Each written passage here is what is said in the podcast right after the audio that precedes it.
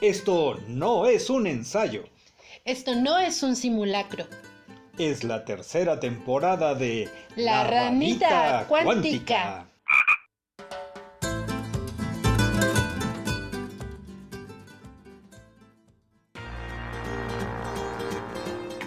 Enciende los hornos, pastelero, o deberíamos de decir, solo enciende los hornos.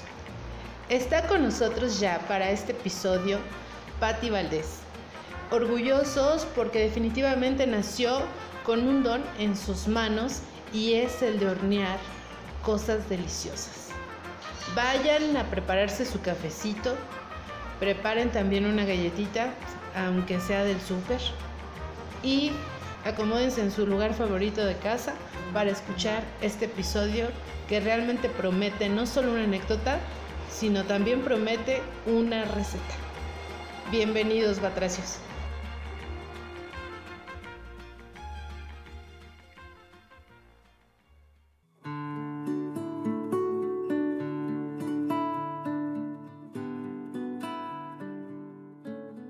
Parece que no razonamos, caramba.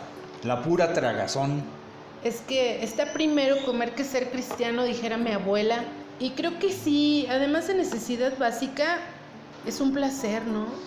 Y un placer de dioses. No sé si ellos coman, pero sí es un placer. ¿Qué te puedo decir si llevo un dragón dentro toda mi vida? Siempre que, que pienso en, en comida y estos grandes banquetes, me imagino a los hedonistas. Pues yo no me los imagino, pero a qué envidia les puedo tener. ¿Te imaginas estas mesas con grandes banquetes, comida, bebida, carne, o sea... Qué padre. Pero bueno, todo debe tener un límite y me imagino que hasta ellos podían tenerlo. Y hablando de límites, ¿qué es lo que nos limita a lograr cosas? Me refiero a esto. Muchos tendrán muy claro lo que van a hacer desde pequeños, porque fueron inducidos, porque los llevaron de la mano, porque los pusieron donde hay. Pero en el caso de nuestra invitada, tenemos una historia que contar. Te escucho y lo único que pienso es en esa, esa salsa de Willy Colón que dice no se puede corregir na, na, na, a la naturaleza. Y es que en la canción, que ya sabes que la salsa es como un cuentito, o por lo menos sí, sí cuentan estas historias, ¿no? Y trágicas todas. Ay, además estamos en el mes del Pride, pero bueno. Está contando la historia y dice, tendrás que ser igual que tu papá que también no se termina, es que si tu papá fue contador, bueno, pues ya está dicho, no vas a ser contador si es abogado, pues ya está dicho si es. Pero tenemos una libertad también para elegir y más que vocación, a veces tenemos pasión y a veces más que pasión, creo que tenemos dones en las manos, ¿no? Es como tocados por Dios, pues. Bueno, sin irnos al, lado legal, porque luego ese tema también está muy tocado, entonces para que no se me espanten y nadie se me ataque, eh, todo leve. Bueno, y en esta imagen de ecualizador que me he fabricado desde hace mucho, pues todos tendremos las mismas aficiones por allí escondidas y dejamos salir las que nos interesan más o las que nos descubrieron otras personas. Volviendo a la invitada, ¿qué puntos habrán tocado para que ella se aficionara o se apasionara por la repostería, por el utilizar un horno, por estar todo el día en el calor? Por estar a bate y bate, ¿no? Es que, ¿qué lo veo complicado? ¿Sientes que mucho de esto tiene que ver con la necesidad de la necesidad de ser visto, la necesidad de ser apreciado, la necesidad de ser reconocido. De pronto, ¿cómo terminamos profesionalmente? Porque para mí ella es una profesional, ya, ya viendo sus creaciones y probando lo que hace, es una profesional. Creo que no todas las personas necesitan un papel para decir lo que son, pero ¿qué te lleva a esta, lo decías hace un momento, detrás de micrófonos, esta parte de, de estar carente de, pero también muy urgido, necesitado de o impulsado a? Creo que necesidad sí debe haber. Urgencia tal vez no, a menos de que nunca hayas tenido nada. Pero la necesidad sí está presente. Debemos ser notados. Si no, ¿qué dejamos en el mundo? ¿Hasta dónde es cierto esto de que elegimos todo por carencia o por defecto? O por afición. Yo creo que va todo de la mano, tanto lo positivo como lo negativo y una parte no podría vivir sin la otra. Muchas cosas positivas nacen de las carencias o de cosas negativas. Y muchas cosas negativas pueden salir de cosas buenas. Nada más hay que ver a niños malcriados por gente que antes fue muy trabajadora, ¿no? O al revés, que esas historias le gustaban más a los cineastas de los 50. Roberto, perdón que lo diga, pero está sonando a psicología del éxito de Mario Luna. Qué asco. Sí, qué miedo, ya al rato me vas a decir, según el método Netkaisen, ustedes pueden llegar al éxito en su vida si hacen estos cinco sencillos pasos. Ah, no, no creo que sea tanto como tener una receta, pero sí tiene que ver con quién te juntas, ¿no? ¿Quién te anima? ¿A quiénes animas tú también? Si hoy tuvieras en tus manos, o tuviéramos en nuestras manos, el poder, el gran poder, como Mago Merlín, como Leonardo da Vinci, de pulsar este botón, de desbloquear este poder, de programar con esta palabra, ¿cuál sería la palabra para la invitada? Híjole, yo creo que esa la tendrías que encontrar tú más fácilmente que yo porque es la primera vez que la veo. Pues yo solo espero que sea algo tan sencillo y delicioso como cupcake. Puede ser, pero si me permiten la libertad de intentar una, yo creo que la tenacidad. Y me salgo por la, por la más sencilla, porque esto parece ser el uniforme de quienes hacen cosas por sí mismo. Cuando dijimos en el avance del episodio anterior que íbamos a darle un poco de coaching al invitado de hoy, Roberto se lo tomó muy en serio. no, no Palabra divertida de desbloqueo. Yo dije cupcake, una palabra profunda. Y voy a decir como, como Elizabeth Gilbert, ¿no? En el Comer, Rezar y Amar. Attraversiamo. Hasta en italiano y aunque se me trabe la lengua. No, creo que yo pondría una que a veces nos hace falta. Decir no. Es posible. Y podríamos estar regresando hacia que de algo negativo puede salir algo positivo. Decir no a lo que me digan los demás. Es que no vas a poder, no te va a ir bien. No tienes razón. No es cierto. No importa lo que digas. No, no, no, quiero escucharlo. No me interesa. Tienes toda la razón. Habrá que poner barreras a todo lo que nos estorba. Claro. Pero vamos a escucharlo de nuestra invitada. Pues vamos a escuchar a, a Patty, que seguramente una, una buena anécdota y una enseñanza nos dejará en el episodio de hoy. Y sí, hoy andamos como muy motivacionales. A ver si al final no les ponemos esta cancioncita de Únete a los optimistas, perdón. O, les ponemos, ay, esta canción de Diego Torres. O no sé, por lo menos la salsa de Marc Anthony, ¿no? De vivir la vida, la, la, la, la. Pues vamos para allá. Bienvenida, Pati.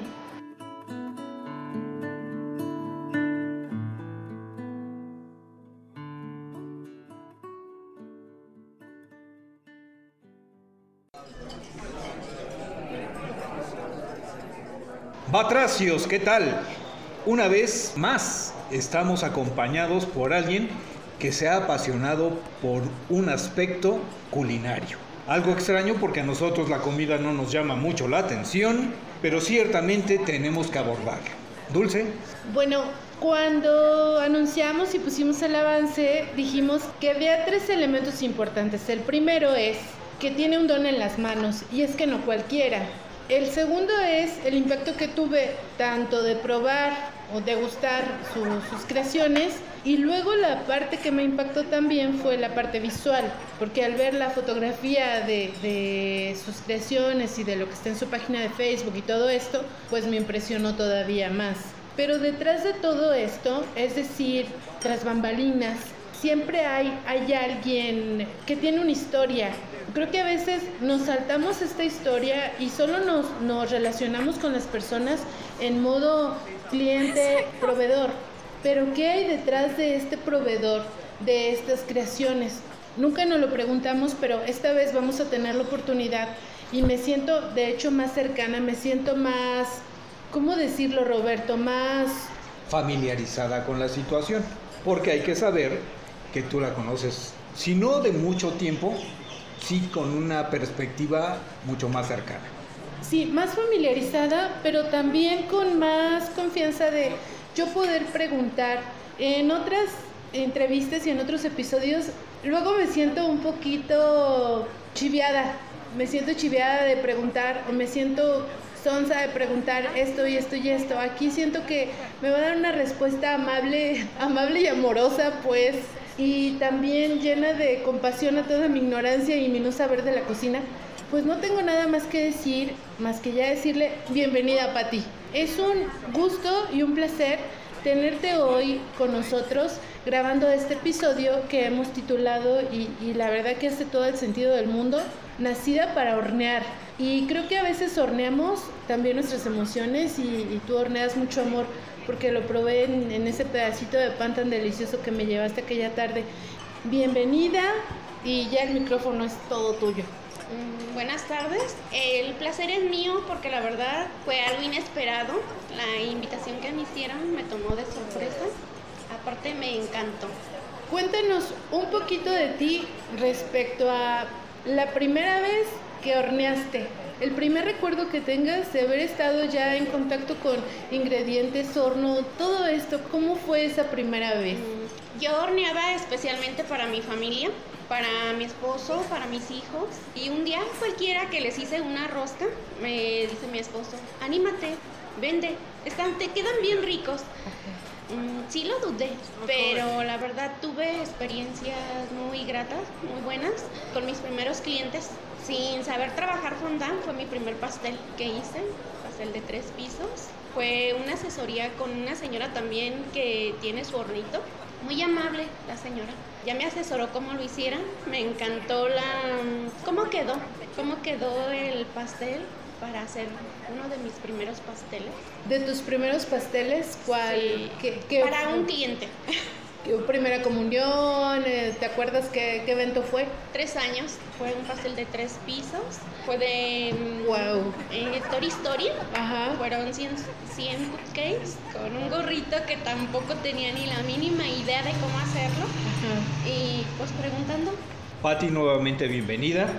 Y como yo soy novicio en conocerte, sí me gustaría saber, ¿es miedo, temor, incertidumbre eso que se siente cuando se enfrenta a uno por primera vez a algo que pareciera no haber sido tocado antes? Porque a la cocina me imagino que te has metido mil y un veces. Sí. Pero el hacer repostería requiere cierto toque.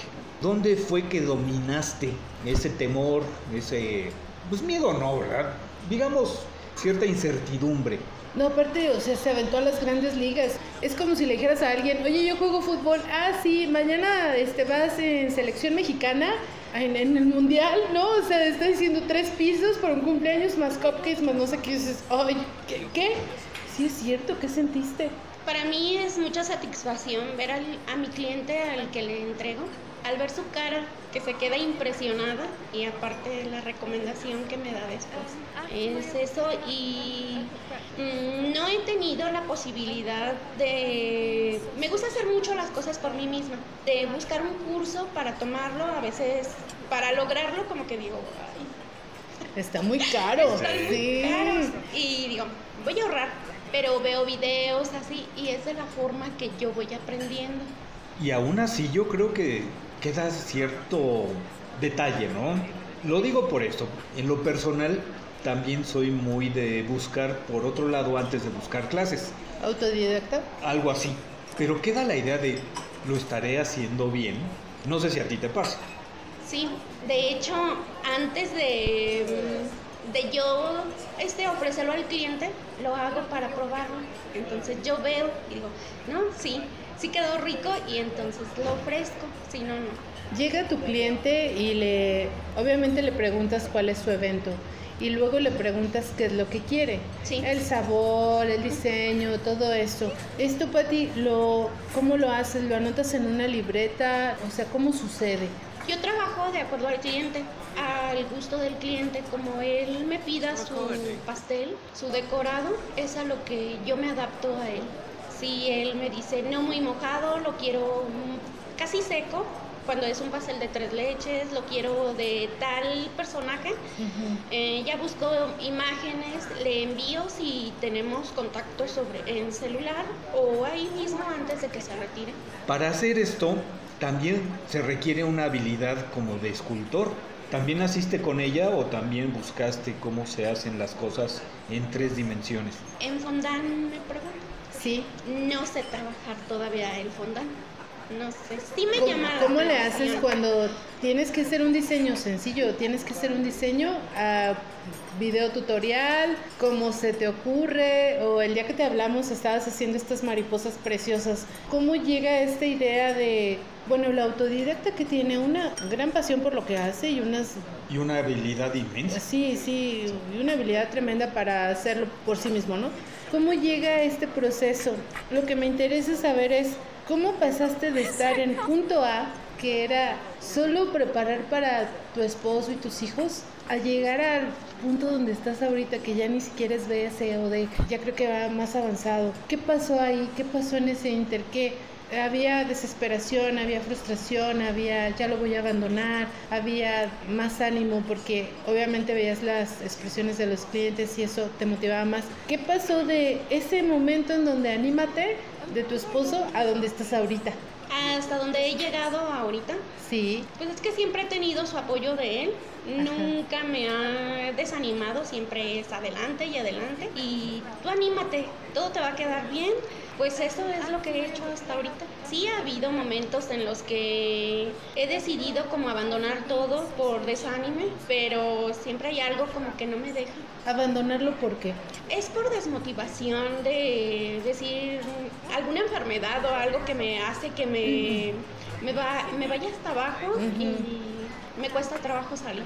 más por la parte emocional. Sí, Estaba pensando en los apoyos. Es muy importante el de la pareja, por supuesto. Pero ¿quién más? Porque a veces un solo apoyo no es suficiente. No sé por qué. Pero yo creo que todos necesitamos más apapacho, ¿no? ¿Quién, quién se presta para animarte? Pues mis hijos, pero el más pequeño a él como que sí le gusta la repostería y él es el que a veces, y vamos a hacer galletas o vamos a hacer esto o así. Es el que anda más como que sí le gusta hornear, le gusta ayudarme a batir cremas, o sea, le gusta ayudarme a hacer detalles, a recortar. ¿Esto tiene muchos años que empezaste a hacerlo? Estaba viendo y creo son como unos ocho años entre altas y bajas. Estas altas o bajas, por ejemplo, unas bajas era de mucho tiempo, de abandonar la práctica mucho tiempo o han sido tiempos breves. Esta última vez sí fue bastante tiempo, casi ¿Un año? cuatro años.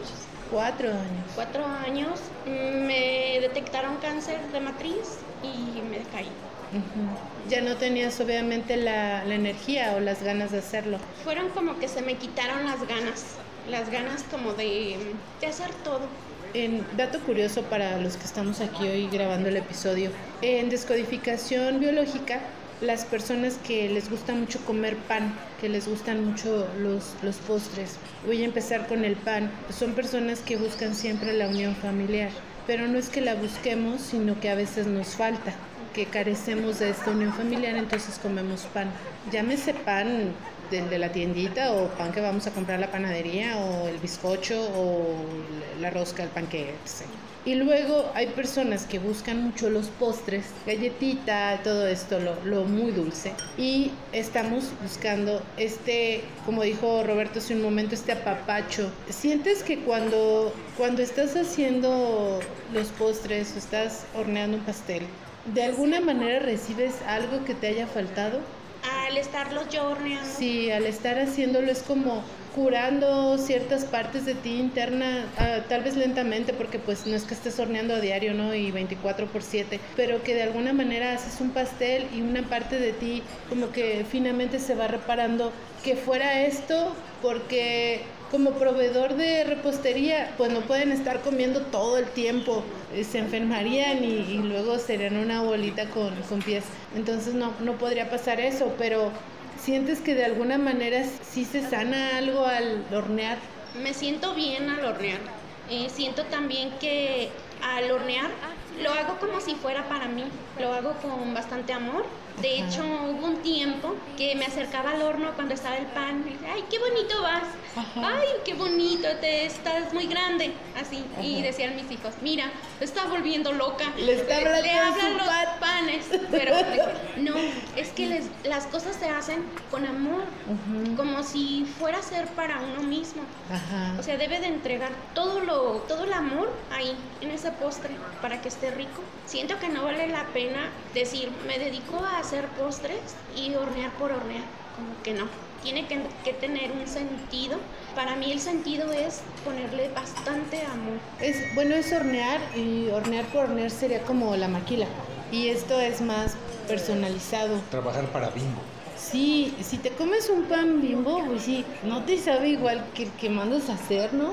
Y vaya, eh, si algo he notado en los maestros repor- reporteros, no, Ah, en los maestros reposteros, es que mencionan mucho esta parte, el amor.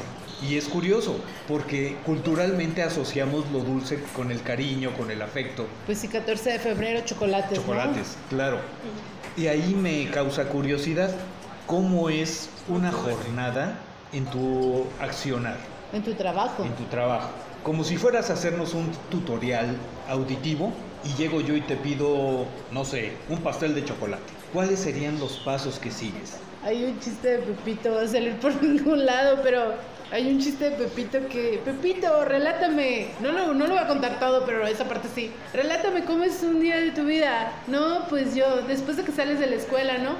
No, maestra, pues yo me voy, voy pateando un bote, luego si veo un perro, pues pateo un perro, llego a la casa, aviento los tiliches, aviento los zapatos, me quito el uniforme, le digo a mi mamá, ya llegué, jefa, y pues ya luego me salgo a la calle con la resortera, ma- perdón, con la resortera a matar pajaritos. Y digo, y sigue, ¿no? Este relato de terror. Entonces ahorita Pati nos va a contar, no, pues yo me levanto, regaño chamacos, luego los llevo a la escuela. y ya después nos va a decir, ah, ya después me pongo mi mandilito precioso a- al, tipo señor Stuart. y entonces ya me pongo a hornear. No, no es cierto. ¿Cómo es realmente tu chamba? Pues lleva días de preparación, por decir, más que nada organizar si tengo varios pedidos para no se me empalmen Ajá. las horas de entrega. Con días también prevengo los, Los ingredientes. los ingredientes para que no me haga falta nada y tener todo listo. Y pues ya el día de la horneada, pues prácticamente nada más doy de almorzar y ya es puro... Sí, sí. No me molesten, chamacos. Ya es dedicarme a hornear Ajá. y entrega, esperar, nada más estar entregando pedidos. ¿Te pones música? Sí, ¿Qué música? eh, pues de la que salga romántica. Se puede salir un reggaetón en esa lista Sí. y tú en la batida y en la bailada. Sí, Muy bien. No, no, no, no, pero a mí me interesa la parte íntima. ¿Cómo le haces? Te preparas, ya tienes los ingredientes, estás frente a ellos, mezclas. Pero hasta ahí me quedo, yo no sé qué más pase. ¿Qué pasa? ¿Qué pasa, Pati? ¿Mezclas como, o sea, cómo le haces? ¿Cómo? pues eh, Imagínate que nos vas a, a enseñar a hornear que una rosca. Dije pastel de chocolate. Ah, un pastel de chocolate. Danos las instrucciones.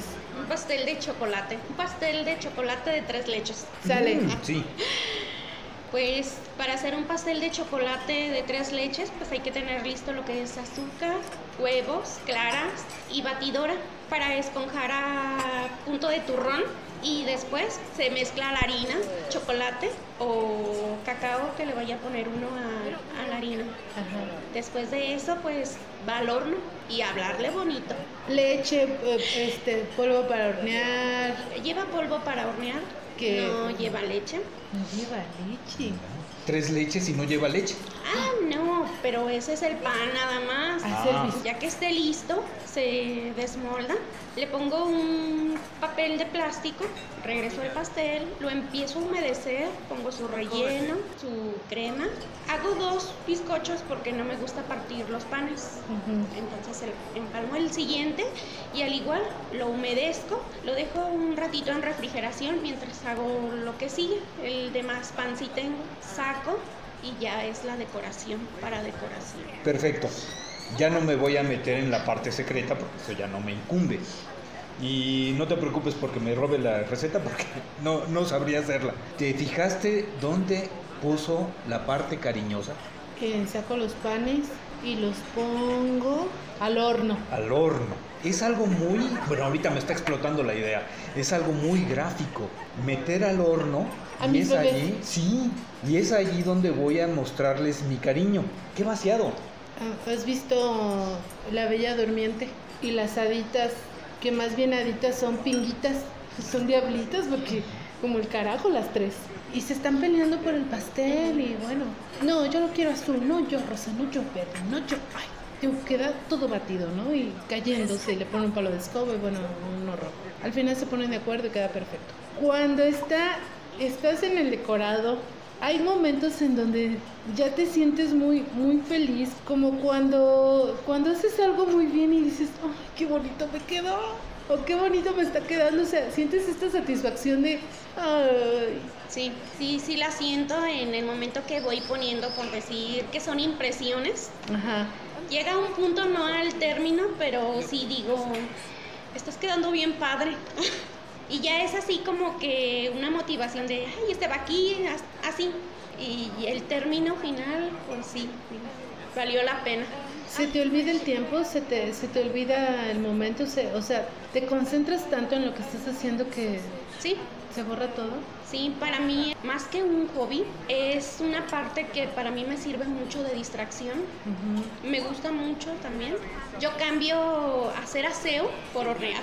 Definitivamente. Sí. No soy chef ni nada, soy una señora común y corriente, una ama de casa. Pues sí, nada más con el gusto de hacer, de hacer justo, justo me dijo mi mamá, ¿cómo es ese dicho de eh, el quehacer de la casa embrutece, envejece y nadie te lo agradece? O algo así, entonces sí, básicamente de ahí no, no hay sueldo rosa, ¿no? Y, y en la horneada sí hay sueldo. Bien, ahora ¿Dónde está mi parte del cocheo que se anunció en el avance del episodio anterior? En un momento va a salir, eso espero. Pero tengo otra ocurrencia. Qué raro, ¿no? Como creadores, algunas veces se nos ocurre pensar en lo que va a suceder cuando se vaya de nuestras manos nuestra gran creación. ¿Te ha causado curiosidad qué le va a pasar a tu pastel cuando esté en las garras tremendas de los clientes? Nunca me había puesto a pensar en eso. Nunca. Nada más una vez me pasó mm, entregando un pastel de tres pisos. Fueron por él en un taxi. Y yo comenté al cliente. Entonces, mi hijo. No, le hice unas rosas en la parte de arriba y todo el copete se lo volaron con lo de arriba del taxi. ¿Qué le dijiste al cliente? ¿Para qué mandabas un taxi, no? De hecho fue él, la persona por él ah, el taxi. no, Pero no te crees que al igual este sí siente uno mucho satisfacción cuando entrega los postres y la manera en que lo reciben, su cara de satisfacción sí duele después de entregarlos que dicen, ay, tan bonito que iba y lo que le hizo. ¿Ahí no hay remedio? ¿O no hubo remedio? ¿Qué pasó ahí? Así se lo llevó, creo ya iba contratiempo él. Ah, aparte hay ocasiones que están retirados los salones a donde lo llevan y el, para el traslado pues también les queda a lo mejor algo retirado donde yo vivo. ¿Qué te dicen? Ay, qué rico estaba ¿Qué, te dicen los clientes de regreso? ¿Cuál, ¿Cuál es como la retroalimentación? ¿Qué comentarios hay de tu trabajo? Regresan a buscarme a que les vuelvas a hacer algún pastel porque les agradó el sabor, mm, que no estaban secos, no llevan mucha crema, siempre lo que me comentan, que no son pasteles como los que compran en panaderías, que tienen muy poca crema y pues se los come uno y al contrario, a veces en ocasiones los que compran traen más, más crema que pan. Que pan. Es como comento, es, los hago como si fueran para mí. A mí lo dulce no me gusta, lo como muy poco, pero cada postre es como para mí, aunque no lo fuera, pero es como para mí. Y qué bueno porque sí habemos muchos a los que lo dulce en gran cantidad pues no, no nos apetece mucho, pero los postres sí, que conste. No creo que la cocina esté peleada, la repostería con la cocina en general, pero vamos del otro lado. Esa ya a lo mejor ya no es tan placentera, pero hay algo de la cocina salada, digámoslo así, que compita con tu pasión por los postres? Me gusta hacer también de comer. En una ocasión, una abuelita de la abuelita de mi marido me pasó una receta de mole. Nunca había hecho mole. Nunca, nunca. Nunca. Ni ayudado a nadie. Nunca. Me pasó su receta, compré todos los ingredientes, la hice. Invitamos esa vez a sus abuelitos a comer y dijo su abuelito, no, superaste a esta mujer. No, es cierto. ¿Qué sentiste? Pues a la vez como que Un pavo real. Sí, y a la vez como no creíble, como decir, ¿cómo? Pues sí, es una señora grande y de esas personas que saben mucho y... Ella te vio igual con buenos ojos, o sea, su Sí. abuelita te va a pasar la receta, hacen este comentario de que la superas, ella sin resentimientos o, o sí clavó las uñas. No, no, este, muy buena gente la señora, no nos expresó mal. ¿Te Este, felicitó? Sí, y ya saben que la primera respuesta, ya te puedes casar. Qué consuelo. Sí. Mejor denme un auto. Sí, debe ser muy satisfactorio además, ¿no? El ser poseedor de algo que se atesoró y que puedes aumentarlo. De hecho, se me ocurre la parte esta cuasi bíblica de, De los talentos. Siempre me revuelvo. Me gusta, me gusta el cuentito, pues, pero Sí. me revuelvo. Y vámonos a esta parte. ¿Cómo descubriste tu talento? Porque una cosa es haberte metido a hacer por primera vez un postre y otra cosa es aceptar que realmente puedes hacerlo. O sea, ¿cuándo dijiste soy Patty repostera? Esto suena a Barbie, ¿no? Ya que está tan de moda, es como, ¿cuándo dijiste Patty repostera? Lista. Pues yo creo hasta la fecha todavía no me la creo, que sé hacer cosas bonitas y buenas. Pero siempre tengo a, a mi marido que ahí está. Es que no te queda rico, solamente tú tienes la duda y así. ¿No te pasa, Pati? Bueno, y ahorita Roberto puede, puede comprobar un poquito de esto que sucede. Uno se pone un vestido, te ves guapísima, estás echando tiros, ¿no? Como mujer, pues, Roberto. Ah, perdón. Y te dice el, el galán, el marido en tu caso, acá mi, mi novio, qué bonita te ves. Y uno para sí mismo a veces dices, lo dice porque me quiere, pero no, no es la verdad, o sea, no, no tiene peso este, este comentario. ¿Hasta dónde lo que te, estas porras que te eche tu, tu esposo, te las crees y dices, no, es que realmente sí, es, sí soy talentosa? O hasta dónde dices, bueno, me da ánimos por el amor que me tiene, ¿no? Por el amor que me tiene como esposo. Sí llego a creérmelas. También este me pasó la experiencia con una clienta. Yo le ofrecía pay. Era lo único que me compraban porque el pastel a ellos no les gusta. Hubo una oca- ocasión que ofrecí y ya no quiso. Dije, bueno, pues no sé qué pasaría. Y volví nuevamente a pasar. Me compró y me dijo, no señora, su pay. Dice, a toda ley. Yo lo intenté hacer para ya no comprar y la verdad no. ¿Qué les pone? No le voy a decir. ¿Qué les pone? Y hasta la fecha todavía es, es mi clienta. Nosotros tenemos un pie favorito. Sí. Hay un, bueno, para los que no son de Irapuato o para los que son de Irapuato y no sé si ya lo probaron, tenemos dos lugares en el centro donde venden cebadina como referencia. Eh, uno está topando Berriozábal eh, o cerca del reloj de, de sol y el otro está en ahora algo que se llama la Bahía como referencia, no sé si es Sostener Rocha todavía, antes de Sostener Rocha y Revolución, más o menos para ubicarlos. Y ahí donde venden la cebadina, venden pay de queso. ¿No será el tuyo? Y hemos estado tentados a preguntarle al, al señor de la cebadina en dónde compré el pay. Realmente tengo miedo de que me diga, no le voy a decir, venga a comprar la rebanada y, y soporte, ¿no? Pati, tiene un sabor muy peculiar porque está firme pero cremoso y tiene un toque salado, ¿correcto? No es tan dulce, es que es como una mezcla perfecta.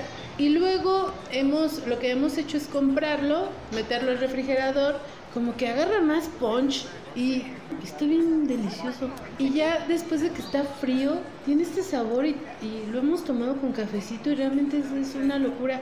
Ese pay de queso es una locura, es... Aparte la costra de abajo no es súper gruesa, es que tiene todo, ¿no? Ahorita que dijo del pay. Sí, tiene las cantidades exactas para que quedes bien y aunque se te Hace aparte la porción, claro. Sí, claro. Y aunque quieras otra porción, no es de inmediato. Como que te deja satisfecho para un buen rato, ¿no? No sé si eso pase con, con tus creaciones, pero así me las imagino. Entonces no es mi pay. Ah. mi pay es como de las abritas, no te puedes comer solamente una. Ah, entonces este está mejor. Sí, habría que probarlo entonces. Tenemos una deuda con ese pay. Sí, caray. Eh, perdón, se me fue la onda, pero vamos a esto. Ya te había medio preguntado sobre cómo es un día en tus labores, pero ¿cuánto tiempo crees que puedas seguir creando? Que puedas seguir ¿Cuántos elaborando? años? Años, décadas, siglos ya no, porque pues ahí sí está medio caramba, porque nadie vamos a vivir Ajá. siglos, ¿no? Pero vamos, ¿cuánto tiempo crees que puedas mantener tanto la calidad como el ritmo? Pues así del tiempo, tiempo que diga yo, unos 5, 10 años, 20 años, no. Pero yo espero que los años que Dios me permita, seguirlo haciendo como hasta ahorita. Dedicarle amor. No es, no es tanto el tiempo, es como a veces nos piden los niños tiempo pero ya ve que dicen, más valen cinco minutos de calidad que media hora y nada más por dársela. Yo siento que el día que de verdad ya no pueda ni para que me arriesgue, ya va a ser como no ofrecer calidad a, mis clientes. Sí lo tienes pensado. Sí, o sea, tiene que llegar algún día, pero... Lo pregunto así porque en general cuando intentamos hacer cosas, la gente pregunta si piensas crecer. Como que es la tendencia. La evolución. Sí, o sea, tienes esto, pero ¿para cuándo creces? Pero a veces no es necesario crecer, sino el mantenerte, ¿no? Dar la misma calidad, tener la misma pasión. Sí, mantener un ritmo implica, ¿no? Claro, claro, y es un esfuerzo bastante considerable.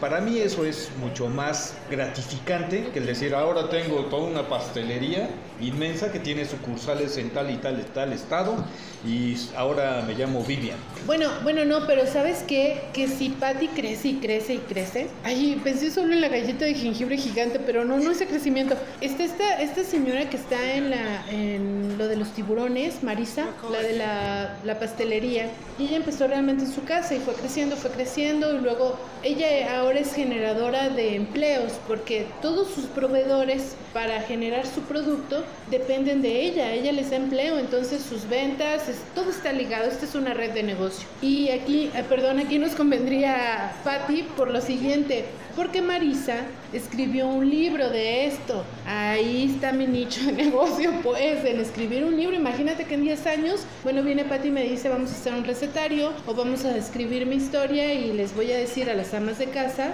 que dejen de ser unas simples amas de casa, se pongan las pilas, dejen de estar de fodongas y de cuachalotas y órale, que se pongan a hornear y a vender galletitas en la puerta de su casa.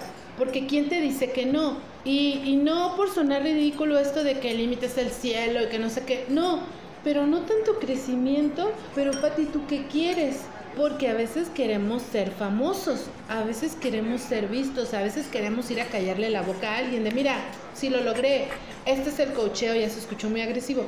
Y también a veces creo que queremos decir, todos esos que dijeron que no le iba a armar, pues ahora soporten, miren dónde estoy, ¿no? Mamá, adivina dónde estoy, como, como el video. Entonces sí, ¿tú qué quieres? O sea, como que para dónde va la chancla. En abrir un negocio sí lo he pensado, pero como que siento que a lo mejor no, no sería la misma calidad. A lo mejor pienso, es mal mi pensamiento, pero siento que un pastel no debe de durar tanto en refrigeración Uy. Y para, ya lo había comentado yo con mi esposo, porque él para motivarme me dijo, ¿dónde quieres tu local? Y fue lo que yo le contesté. Sigo trabajando en casa porque la verdad un pastel dura mucho en refrigeración, en lo que sale va a ir un cliente y a lo mejor no es lo que buscaba. Y siento que es más calidad, aunque horneé en mi hornito de la estufa, este, ofrecer algo que está día, con, o sea, al día. Que está realmente fresco. Sí, yo no utilizo conservadores. O sea, es un pan casero, pay casero. Eh, los postres que hago prácticamente son caseros sin conservadores. Hablemos de mantener la calidad, pero ¿qué sería una mejora? Quizá un mejor horno. Mm, si no crece, entonces se transforma o se mejora por ti. O, eh, si ahorita dices, tengo el horno de mi estufa, sería de alguna manera luego tener un, horno que te dé más capacidad.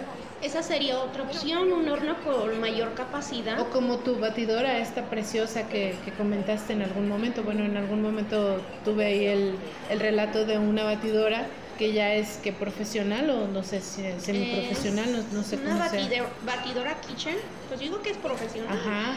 Desde que empecé tenía batidoras manuales que agarraba uno, pero se me metió en la cabeza antes de que me detectaran que tenía cáncer.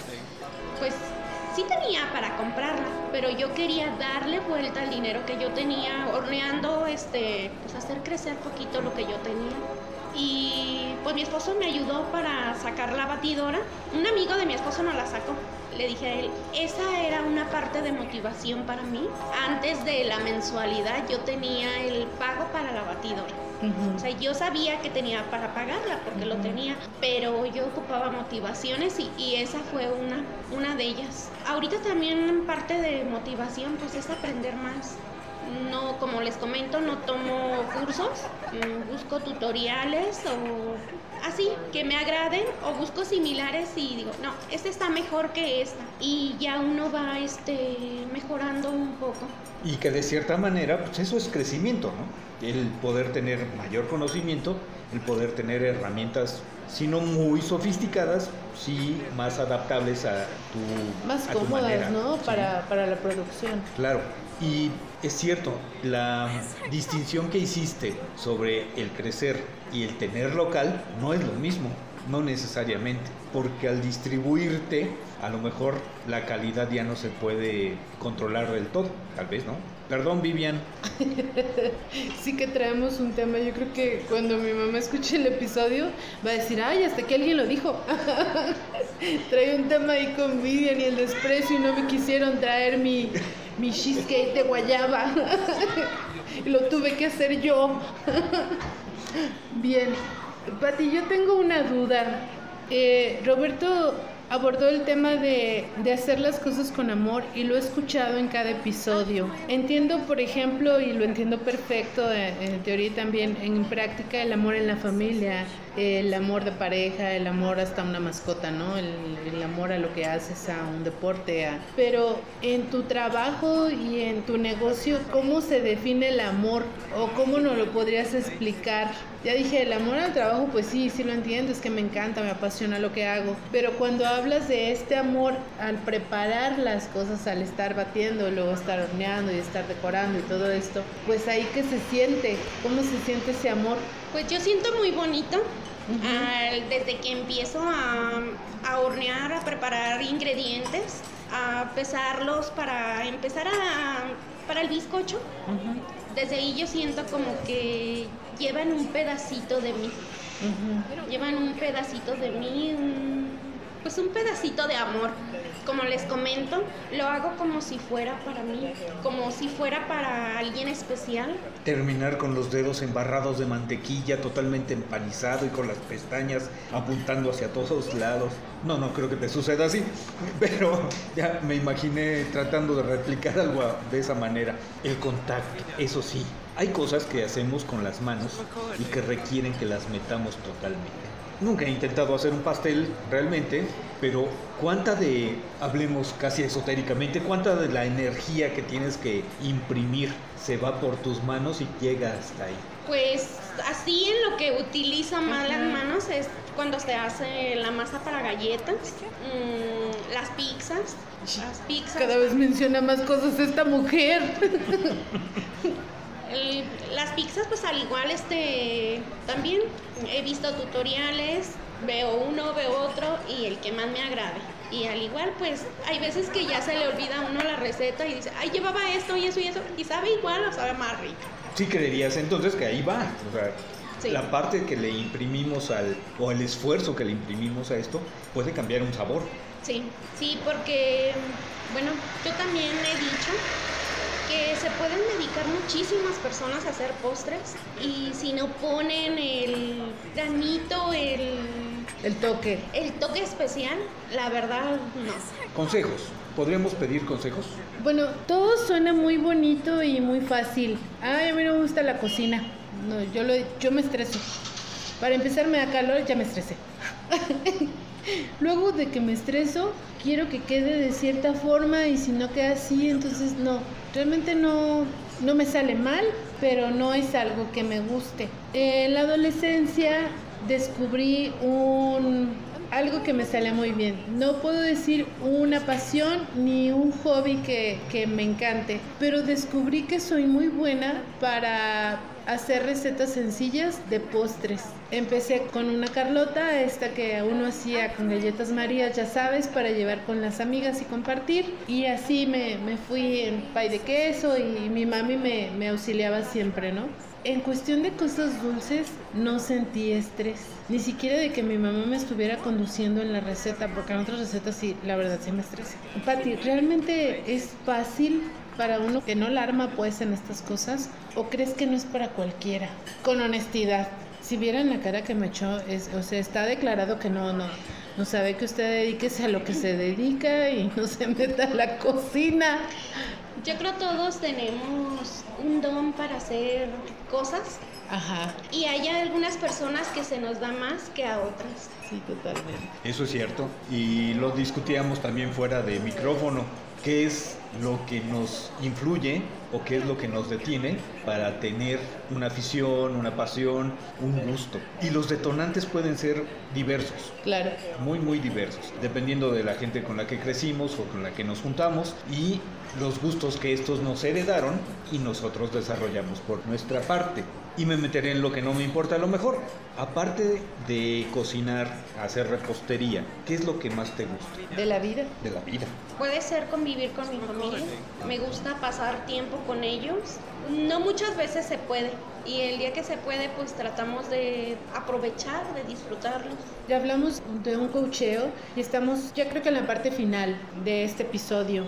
Cuando tenemos algo de nacimiento, pues realmente lo hacemos casi que a ojos cerrados, ¿no? Y lo hacemos y lo disfrutamos un montón y lo podemos retomar, como en tu caso dices, estuve en ausencia de esto y lo estoy retomando. Si hace ocho años te hubieran dicho que ibas a estar hoy grabando este episodio, hablando de a lo que te dedicas, viviendo todo este momento, justo este momento, ¿te lo hubieras creído hubieras dicho, nah, están locos? Eso no va a pasar, eso no va a pasar a mí, eso no, o sea, es imposible. ¿Qué piensas, pues? Estás ocho años en tiempo y, y, estás hoy aquí. ¿Qué piensas? ¿Lo lograste? ¿No lo lograste? ¿Haces las cosas bien? ¿No? ¿Qué? ¿Cuál es tu opinión ahorita? Pues esto la verdad no me lo esperaba, son cosas inesperadas y estaba pensando y me imaginé, ah, puede que vengan cosas mejores.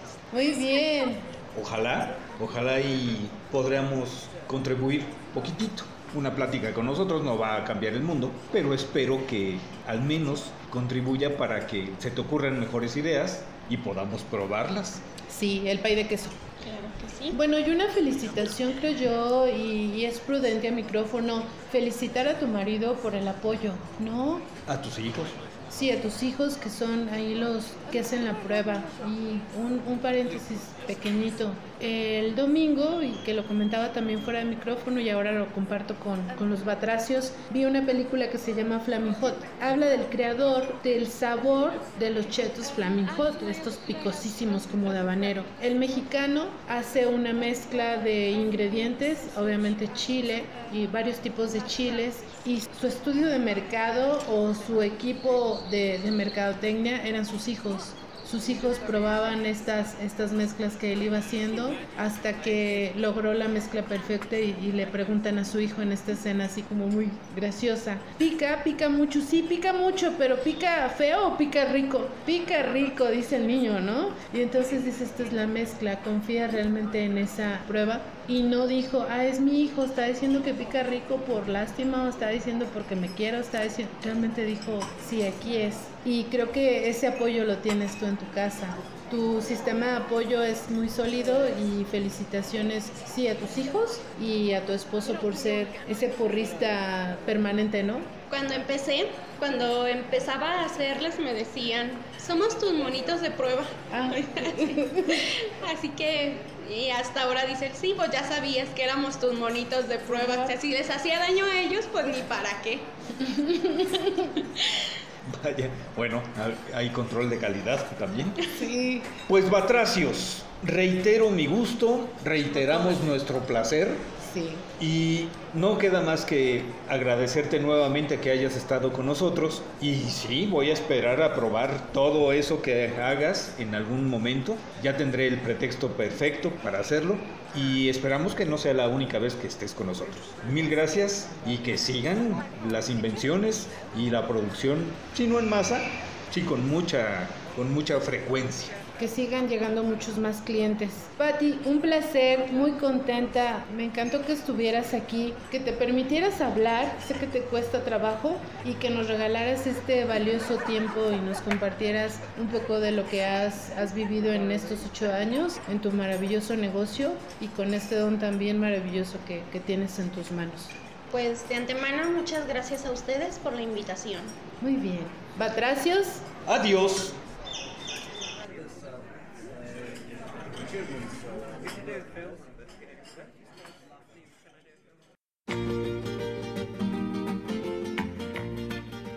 El final se acerca ya.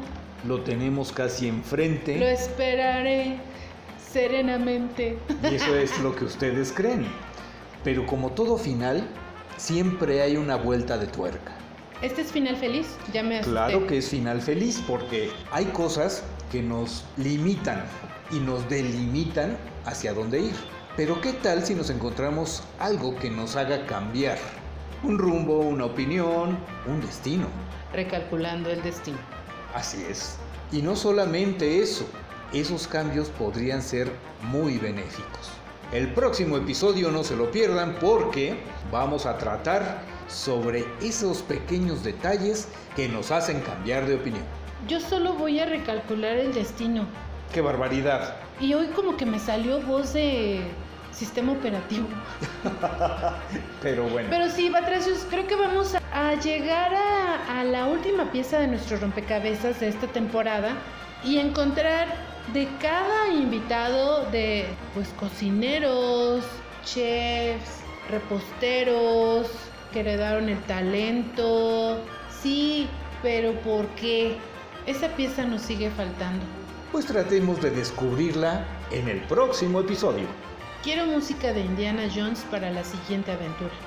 Y estaremos próximos a verla. Bien, sí. Concedido. Batracios, Adiós. adiós. Barroso Espinal Editores. El enlace entre tu mundo y el universo de las letras. Visita nuestra página de Facebook.